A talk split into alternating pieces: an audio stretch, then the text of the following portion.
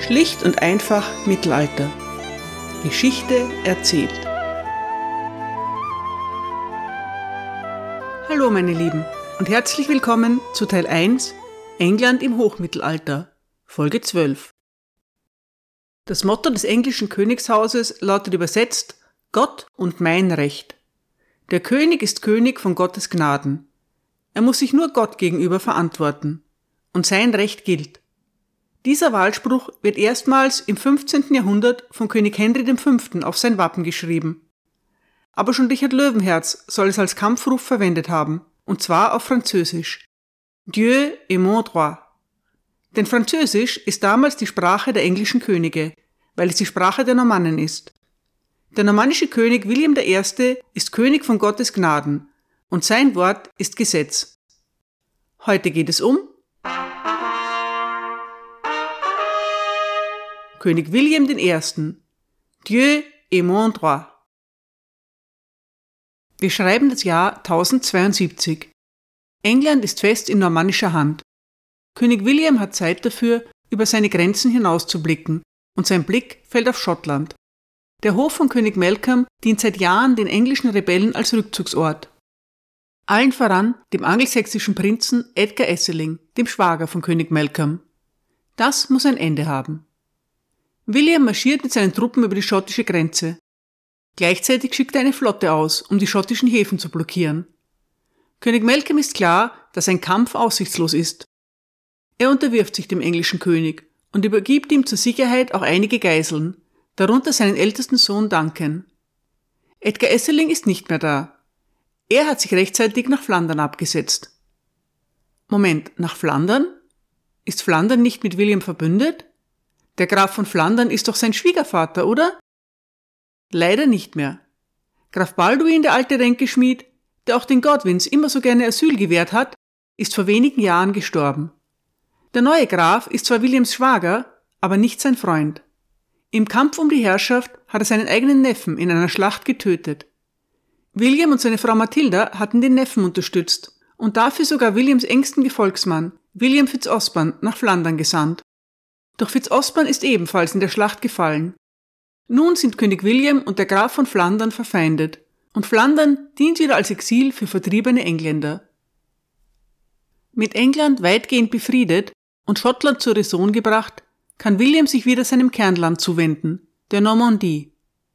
Das ist auch dringend notwendig, denn rund um die Normandie formieren sich seine Gegner, wie der junge französische König und der neue Fürst von Anjou. Der Fürst von Anjou hat Williams Abwesenheit ausgenutzt, um sich Maine unter den Nagel zu reißen. Nun kehrt William zurück, erstmalig mit einer englischen Armee an seiner Seite, und nimmt es ihm wieder ab. Die Engländer haben bereits begriffen, wie ihr normannischer König Krieg führt. Die angelsächsische Chronik berichtet. 1073. In diesem Jahr führte König William eine Armee von Engländern und Franzosen über das Meer und eroberte die Provinz Maine und die Engländer richteten großen Schaden an, denn sie zerstörten die Weinberge und verbrannten die Städte, und sie verwüsteten diese Provinz und brachten sie dazu, sich William zu unterwerfen. Und dann kehrten sie heim nach England. William ist jetzt oft in der Normandie und überlässt die Verwaltung von England seinem Bruder Odo und anderen Vertrauten.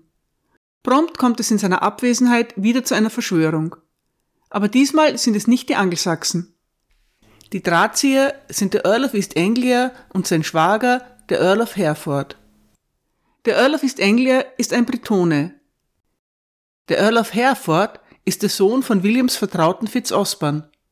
Wie gerade berichtet, war Fitzosborne einige Jahre zuvor in Flandern umgekommen. Der Verrat des Sohnes eines seiner engsten Freunde muss König William hart getroffen haben.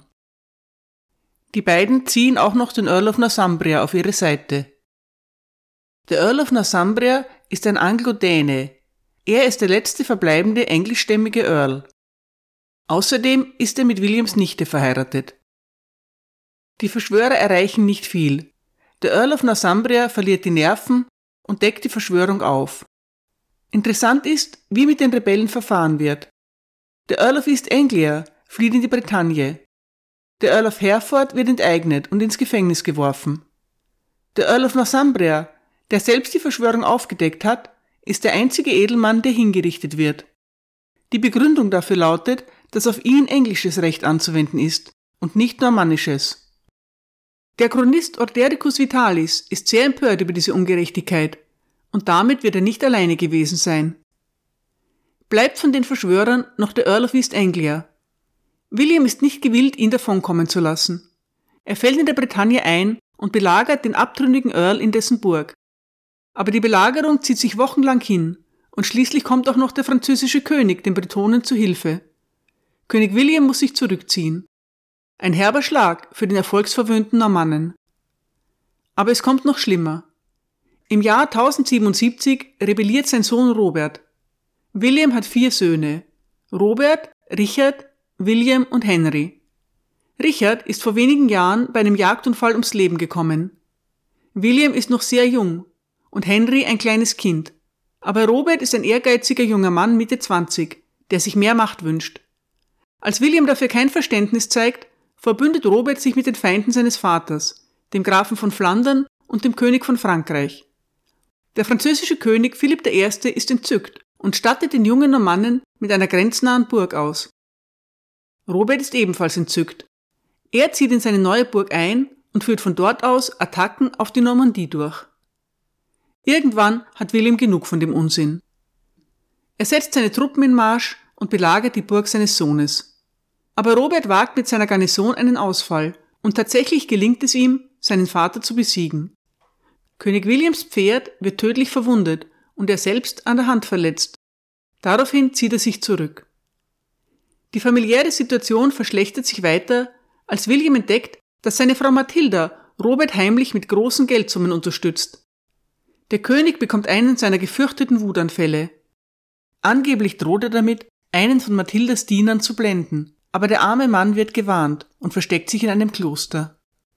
Mathilda weiß ihren Mann zu versöhnen, aber der Bruch mit Robert ist schwerer zu kitten. Mehrere Petitionen der normannischen Magnaten und hohen Kirchenmänner sind nötig, bis William endlich bereit ist, seinem Sohn zu verzeihen. Erst nach drei Jahren, zu Ostern 1080, kommt es zu einer großen öffentlichen Versöhnung. Damit kann sich der Fürst der Normandie nach mehr als vier Jahren endlich wieder seinem Königreich England zuwenden. Weihnachten feiert er in Gloucester, ganz zeremoniell, mit seiner Krone und den royalen Insignien. Die Angelsachsen finden so eine Selbstdarstellung ein wenig peinlich, aber William legt viel Wert darauf. Er präsentiert sich bei vielen Gelegenheiten mit den äußeren Zeichen seiner königlichen Macht. Gloucester liegt praktischerweise auch gleich an der Grenze zu Wales in Wales kommt es immer wieder zu Auseinandersetzungen zwischen den lokalen Magnaten. William marschiert ein und sorgt für Ruhe. Weil er schon da ist, errichtet er auch noch eine neue Burg in Cardiff. Burgen kann man nie genug haben. Die angelsächsische Chronik schreibt 1081.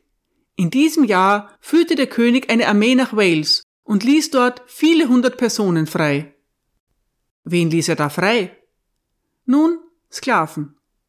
In Wales werden noch in großem Umfang Sklaven gehalten und gehandelt. 10 bis 20 Prozent der Bevölkerung fallen in diese Kategorie. Sklavenüberfälle werden als normaler und akzeptabler Teil der Kriegsführung angesehen. Die Sieger rauben junge Männer und Frauen ebenso wie Vieh und andere Beutestücke. Die Normannen haben trotz ihrer Abstammung von den Wikingern die Sklavenhaltung schon einige Jahrzehnte vor der Eroberung aufgegeben. Mittlerweile wird der Handel mit Menschen von ihnen als barbarisch angesehen. William ist ein gnadenloser Kriegsherr, aber den Handel mit Sklaven hat er kurz nach seiner Thronbesteigung in England verboten. Sklaven waren durch keine Gesetze geschützt und ihren Besitzern hilflos ausgeliefert. Für sie bedeutet die normannische Eroberung eine entscheidende Verbesserung ihrer Situation. In der Normandie gibt es damals keine Sklaven und auch keine Leibeigenen mehr. In England hingegen existiert die Praxis der unfreien Bauern, der sogenannten Serfs oder Villains, noch bis ins 14. Jahrhundert hinein. Ein Serf kann nicht wie ein Sklave gehandelt werden und ist auch nicht völlig rechtlos. Sein Herr muss für seine Ernährung und Unterkunft sorgen. Trotzdem ziehen es die meisten Menschen natürlich vor, als freie Bauern oder Pächter zu leben. William ist auf dem Höhepunkt seiner Macht. In London wächst ein steinerner Burgfried in die Höhe, der Tower of London. Und in Winchester entsteht eine gigantische neue Kathedrale. Aber es gibt wieder Ärger mit der Familie.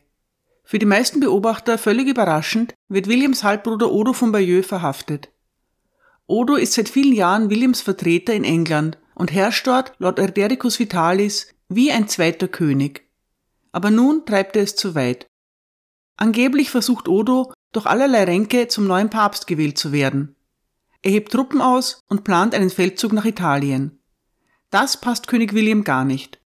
Odo wird verhaftet und verbringt den Rest von Williams Herrschaft als Gefangener in Rouen. Nicht im tiefsten Kerker natürlich, sondern in prächtigen Gemächern. Aber politische Rolle spielt er keine mehr. Im Jahr darauf trifft William ein harter Schlag. Im Alter von 52 Jahren stirbt seine Frau Mathilda nach kurzer Krankheit. Das Paar war mehr als 30 Jahre lang verheiratet und hat mindestens neun Kinder miteinander. Es scheint eine glückliche Ehe gewesen zu sein. Trotz der jüngsten Unstimmigkeiten wegen Mathildas Unterstützung für den rebellischen Robert. William hat Mathilda ohne Bedenken die Regentschaft in der Normandie anvertraut. Auch sonst scheint die zarte Frau einen mäßigenden Einfluss auf ihren kämpferischen Mann gehabt zu haben. Tatsächlich bricht kurz nach Mathildas Tod erneut ein Konflikt zwischen William und seinem Sohn Robert aus. Robert verzieht sich vom Hof und reist einige Jahre lang durch Europa. England ist nun befriedet, aber die Verwaltung und die Einhebung der Steuern gestaltet sich schwierig. Viele Besitztümer sind umstritten. Aber William hat einen Plan. Die angelsächsische Chronik berichtet. 1085 der König hatte eine große Beratung und sprach sehr ernsthaft mit dem Witan über dieses Land, den Grundbesitz und wer seine Pächter waren. Dann schickte er seine Männer über ganz England in jedes Shire und beauftragte sie festzustellen, wie viele Heids Land es enthielt und welche Ländereien darin der König besaß, wie viel Vieh es in den verschiedenen Grafschaften gab und wie viele Einnahmen, die er jährlich von jedem erhalten sollte. Er ließ sie auch aufschreiben, wie viel Land seinen Erzbischöfen, seinen Bischöfen, seinen Äbten und seinen Earls gehörte und, damit ich mich kurz fassen kann, welches Eigentum jeder Einwohner von ganz England besaß, Land oder Vieh, und wie viel Geld das wert war. Er hat veranlasst, das so detailliert zu tun, dass es weder ein einziges Heid noch ein Viertelmorgen Land gab, noch war da ein Ochse oder eine Kuh oder ein Schwein, das nicht in den Konten vermerkt wurde. Und all diese Schriften wurden ihm gebracht.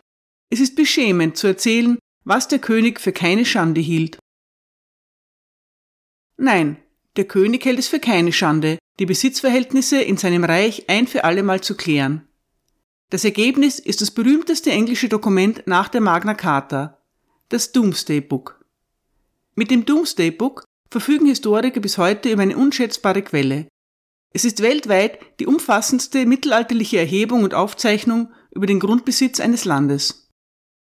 Rund 13.000 Orte und 30.000 herrschaftliche Anwesen Sogenannte Manors sind im Doomsday Book verzeichnet. Das ermöglicht den Gerichtshöfen, über Besitz- und Grenzstreitigkeiten zu entscheiden. Vor allem aber bildet das Doomsday Book die Grundlage für eine einheitliche Besteuerung des Landes. Zweimal reisen Williams Verwalter durch das Land und erheben alle wichtigen Kennzahlen. In einem Manuskript der Mönche von Ely, dem Ely Inquest, ist festgehalten, welche Fragen dabei gestellt werden. Wie heißt das Männer? Wer hielt es zur Zeit von König Edward? Wer hält es jetzt?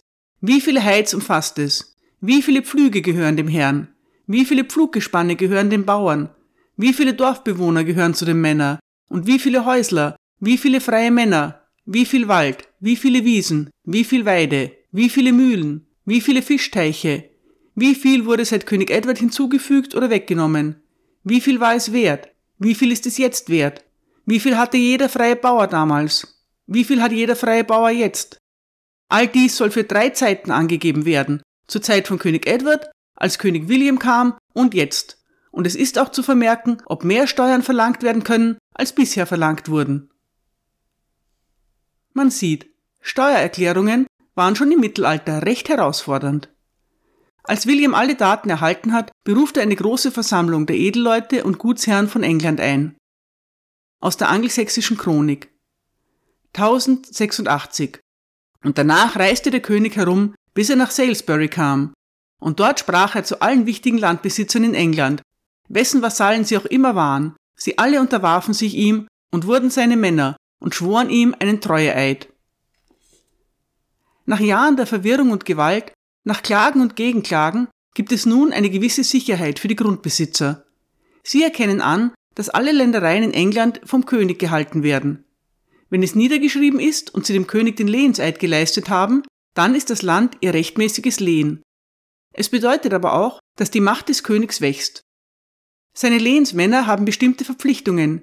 In erster Linie wird von ihnen erwartet, dass sie dem König Truppen stellen, wenn er sie anfordert. Und der König hat noch mehr Rechte und Befugnisse. Wenn einer seiner Lehensmänner stirbt, muss sein Nachfolger dafür bezahlen, das Erbe antreten zu können. Wenn der Erbe minderjährig ist, wird der König sein Vormund und erhält die Erträge seiner Ländereien. Der König kontrolliert auch die Ehen von minderjährigen Erben und den Witwen verstorbener Pächter. All diese Dinge sind gute und verlässliche Einnahmequellen für die Krone. Sehr zufrieden reist der König nach der Versammlung wieder in die Normandie. Er schifft sich ein und überquert den Kanal. Zum letzten Mal. William wird England nicht wiedersehen. Der französische König Philipp I. provoziert die Normannen mit ständigen Raubzügen.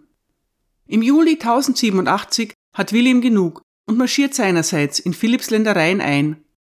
Die Stadt Mont wird von seinen Truppen gnadenlos niedergebrannt. Der Feldzug verläuft gut für William, bis auf einen kleinen Reitunfall. Beim Sprung über einen Graben strauchelt sein Pferd und der stark übergewichtige König rammt sich den Sattelknauf in den Bauch. Unter starken Schmerzen kehrt er nach Rouen zurück. Dort verschlechtert sich sein Zustand weiter. Bald ist allen klar, dass der mächtige, kraftstrotzende William sich nicht mehr erholen wird. Auch William selbst erkennt, dass sein Ende nahe ist. Er lässt sich in die Priorei von Saint-Gervais bringen und bereitet sich auf den Tod vor. William ist umgeben von seinen Magnaten und seiner Familie, mit Ausnahme seines Sohns Robert und seines Bruders Odo. Er regelt seine Hinterlassenschaft. Der König bedenkt seine Bediensteten und verteilt großzügig Almosen. Eine extra Summe vermachte der Kirche von Mont, die er vor kurzem niedergebrannt hat. Außerdem bestimmt er, dass alle Gefangenen der Krone freigelassen werden sollen. Alle mit einer Ausnahme. Seinem Halbbruder Odo hat er noch nicht verziehen. Das Zerwürfnis muss wirklich schwerwiegend gewesen sein. Alle Anwesenden, vor allem Williams zweiter Halbbruder, der Graf von Montaigne, setzen sich für Odo ein. Der sterbende König gibt nach. Auch Odo wird begnadigt. Schließlich bestimmt William noch seinen rebellischen Sohn Robert zu seinem Nachfolger als Fürst der Normandie. Seinem jüngsten Sohn Henry vermacht er eine hohe Geldsumme. Und England? Das Königreich England legt William in die Hände von Gott. Aha. Und weiter? Gleichzeitig drückt er die Hoffnung aus, dass Gott es wiederum seinem dritten Sohn William Rufus zukommen lassen wird. Als Ausdruck dieser Hoffnung vermachte er William Rufus sein Zepter, sein Schwert und seine Krone. Eine seltsame Vorgehensweise, aber damit entspricht William dem Bedürfnis der Engländer nach einem König von Gottes Gnaden. Diese Teilung seines Fürstentums Normandie und seines Königreichs England ist grundsätzlich kein schlechter Plan von William, aber er funktioniert nicht. Jahrelange blutige Konflikte zwischen Williams Söhnen sind die Folge. Damit hat William aber nichts mehr zu tun. Am 9. September 1087 stirbt William der Eroberer in Rouen, gerade als die große Glocke der Kathedrale zur Morgenandacht läutet. Genau wie Williams Krönung verläuft auch sein Begräbnis nicht wie geplant. Der Körper des übergewichtigen Königs erweist sich als zu groß für den steinernen Sarkophag. Bei dem Versuch, ihn trotzdem irgendwie hineinzustopfen, platzt die Leiche auf. Die ganze Kirche ist von einem so unerträglichen Gestank erfüllt, dass die Priester die Messe in höchster Eile durchpeitschen. Ein unwürdiges Ende für so einen bedeutenden Herrscher. 21 Jahre sind seit der Eroberung Englands vergangen. Zeit, Bilanz zu ziehen. Wie hat sich das Land in dieser Zeit verändert? Am Ende von Williams Herrschaft ist fast alle Macht und aller Reichtum in normannischer Hand. Die englische Oberschicht besteht nun fast vollständig aus Franzosen, entweder aus der Normandie oder aus benachbarten Regionen. England wird einmal eine übermächtige Kolonialmacht werden. Aber gegen Ende des 11. Jahrhunderts ist es selbst eine Kolonie. Etwa 25.000 Invasoren herrschen über rund zwei Millionen Engländer. Die neuen Herrscher werden so großzügig mit Ländereien bedacht, dass viele von ihnen immense Reichtümer anhäufen. Und mehr Reichtum bedeutet mehr Truppen, mehr Burgen und mehr Macht. Die Klassenunterschiede werden größer und größer. Henry of Huntington schreibt, im 21. Jahr von König William gab es in England kaum einen Adeligen englischer Abstammung. Alle waren auf Knechtschaft und Wehklage reduziert worden. Die Engländer und die Normannen unterscheiden sich in vielerlei Hinsicht. Zunächst einmal haben die Engländer lange Haare. Vielleicht findet ihr das unwichtig, aber die normannischen Chronisten erwähnen es ständig und voller Verachtung. Für viele Jahre gibt es nun zwei Sprachen in England, das Normanno-Französisch der Edelleute und das Altenglisch der übrigen Bevölkerung. So wie keine Vermischung der sozialen Schichten stattfindet, vermischen sich auch die beiden Sprachen lange Zeit kaum. Da die neue Oberschicht der englischen Sprache nicht mächtig ist, werden schon bald alle Urkunden und offiziellen Dokumente auf Latein verfasst. Englisch als Schriftsprache verschwindet. Als es sich rund 250 Jahre später wieder durchsetzt, ist es eine neue Sprache mit tausenden französischen Lehnwörtern geworden. Auch die Art der Kriegsführung verändert sich. Zu angelsächsischer Zeit liegt der Schwerpunkt auf den Schiffen. Ständig kommen Angreifer auf Booten die englischen Flüsse hinauf und die Engländer verteidigen sich, indem sie ihnen entgegensegeln. Im Gegensatz dazu wird die Welt der Normannen von Kavallerie und Burgen dominiert. Nur ungern überqueren sie den Kanal. Im Falle der Eroberung von England erweist es sich als unvermeidbar, aber große Seefahrer werden die Normannen nie. Sie kämpfen zu Pferd und schwer gerüstet. Daher sind prestigeträchtige Geschenke auch nicht mehr prächtige Schiffe, sondern edle Pferde.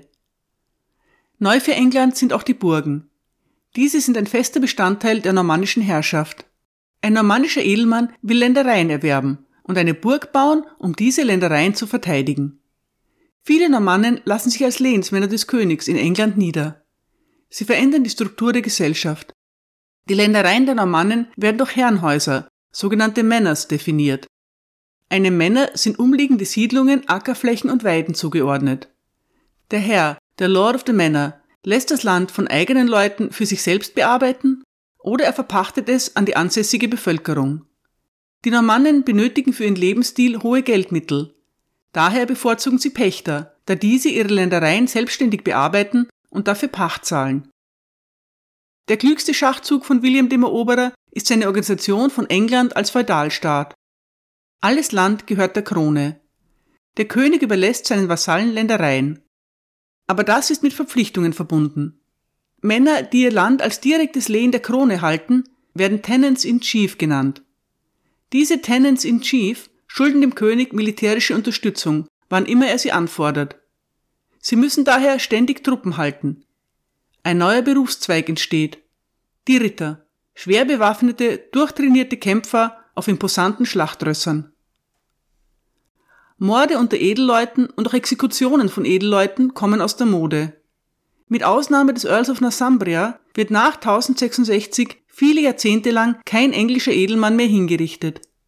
Die Normannen verschonen ihre Gegner, nachdem sie sich ergeben haben. Es ist der Beginn des Zeitalters der Ritterlichkeit. Die Gesetze der Ritterlichkeit beziehen sich hauptsächlich auf Ritter untereinander und eher weniger auf den Umgang mit dem gemeinen Volk. Trotzdem vermerkt die angelsächsische Chronik, Zitat, kein Mann hat es gewagt, einen anderen zu töten, egal was für ein Übel der andere ihm angetan haben mag. Zitat Ende. Die Normannen sind äußerst religiös und zeigen viel Engagement für die Kirche. William von Malmesbury schreibt, Zitat, der Standard der Religion, der überall in England tot war, wurde durch ihre Ankunft erhöht. Man kann überall in Dörfern, in Städten und Gemeinden neue Kirchen sehen, und durch diese Hingabe gedeiht unser Land. Zitat Ende. Im Jahr 1066 gibt es in England ungefähr 60 Klöster. Einige Jahrzehnte später hat sich diese Zahl mehr als vervierfacht. Die neue Ethik verändert auch die Sichtweise der Engländer auf ihre Nachbarn. Schon bald betrachten sie die Iren, Schotten und Waliser mit Verachtung. Angewidert stellen sie fest, dass diese immer noch mit Sklaven handeln und ihre Gegner bei erster Gelegenheit abschlachten. Ein Gefühl moralischer Überlegenheit stellt sich ein und dient den Engländern als Rechtfertigung für aggressive Eroberungsfeldzüge. Für uns heißt es jetzt Abschied nehmen von William dem Eroberer. Nichts könnte dafür passender sein als der Nachruf der angelsächsischen Chronik. Spröde und doch treffend spiegelt er die Ambivalenz von König Williams Herrschaft wider. Wenn jemand wissen würde, was für ein Mann König William war und von wie vielen Ländern er Herr war, dann werden wir ihn so beschreiben, wie wir ihn kannten, wir, die wir einst an seinem Hof lebten. Dieser König William, von dem wir sprechen, war ein sehr weiser und großer Mann und geehrter und mächtiger als jeder seiner Vorgänger. Er war milde zu guten Menschen, die Gott liebten, aber unermesslich streng gegenüber denen, die seinem Willen widerstanden. Er gründete ein Kloster an der Stelle, an der Gott es ihm erlaubte, England zu erobern, und er machte dieses Kloster sehr reich. Zu seiner Zeit wurde auch das große Kloster in Canterbury gebaut und viele andere in ganz England. König William trug seine Krone dreimal im Jahr, wenn er in England war. Zu Ostern trug er sie in Winchester, zu Pfingsten in Westminster und zu Weihnachten in Gloucester. Und zu diesen Zeiten waren alle Männer von England bei ihm, Erzbischöfe, Bischöfe, Äbte und Grafen, Thanes und Ritter. So war er auch ein sehr strenger und ein zorniger Mann. Er entfernte Bischöfe und Äbte aus ihren Ämtern und er sperrte Grafen ein, und schließlich verschonte er auch seinen eigenen Bruder Odo nicht. Die gute Ordnung, die William eingeführt hat, ist nicht zu vergessen. Es war so, dass jedermann mit den Taschen voller Gold ungestört durch das Königreich reisen konnte. William regierte über England, und da er scharfsichtig war, überblickte er das Königreich so gründlich, dass es im ganzen Land kein einziges Stück Land gab, von dem er den Besitzer nicht kannte und wie viel es wert war. Das Land der Briten war sein, und er baute Burgen darin. Das Land der Normandie war sein Erbe, und er besaß die Grafschaft Maine. Und hätte er zwei Jahre länger gelebt, hätte er Irland unterworfen, und das ohne eine Schlacht. Wirklich gab es in diesen Zeiten viel Ärger und sehr große Not. Er ließ Burgen bauen und unterdrückte die Armen. Der König war auch voller Strenge, und er nahm von seinen Untertanen viel Gold und viele hundert Pfund Silber, und dies entweder mit oder ohne Recht. Er war geizig und gierig und liebte den Gewinn. Er machte große Wälder für die Hirsche und er ließ Gesetze, so dass jeder, der einen Hirsch tötete, geblendet sein sollte. Wie er verbot, die Hirsche zu töten, so auch die Eber. Und er liebte die großen Hirsche, als ob er ihr Vater wäre. Die Reichen beschwerten sich und die Armen murmelten, aber er war so robust, dass ihn das nicht kümmerte. Sie mussten alles wollen, was der König wollte, wenn sie leben wollten. Oder er würde ihr Land nehmen. Oder er würde ihren Besitz nehmen. Wir haben über ihn diese guten und schlechten Dinge geschrieben. Möge der allmächtige Gott seiner Seele Barmherzigkeit erweisen und ihm die Vergebung seiner Sünden gewähren. Danke für Ihre Aufmerksamkeit. Bye.